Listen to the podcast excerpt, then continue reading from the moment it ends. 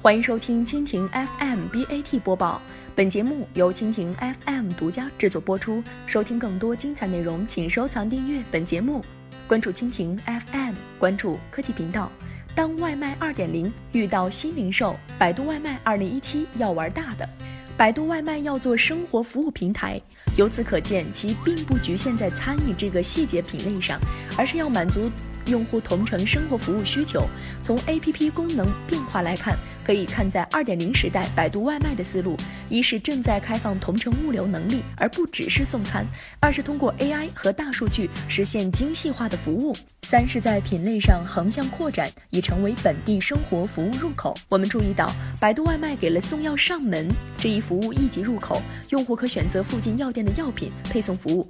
其希望专注于品质外卖，最终迈向千亿级同城物流平台，成为不限于外卖的同城生活入口。不只是配送食物，还可配送药物，就表明百度外卖已经在开放其物流能力。事实上，早在去年的十一月，百度外卖就已升级万能跑腿业务，可为用户提供类似于买小吃、买咖啡，甚至买内衣、买奢侈品等多样的跑腿服务，尝试开放其同城物流能力。与此同时，百度外卖还上线了智享生活频道，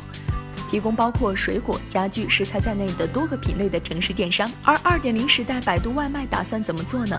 一方面，消费升级所带来的高端消费需求，百度外卖已在白领中形成优势，而这些用户更关注生活品质和消费体验。另一方面，则是这些用户在吃之外的各色需求，人们在城市的消费不只是一日三餐。而在具体做法上，百度希望通过内容化来留住客户，让用户沉淀在 APP 中，并捕捉其消费需求。百度外卖还加强了对百度最擅长的人工智能技术的应用。这样看来，百度外卖2.0的做法，即从外卖平台升级到一站式生活服务平台，是有其逻辑的。我想，外卖平台2.0时代在做的事，应该算是新零售的范畴了。以上就是今天节目的全部内容，感谢您的收听。更多精彩内容尽在蜻蜓 FM。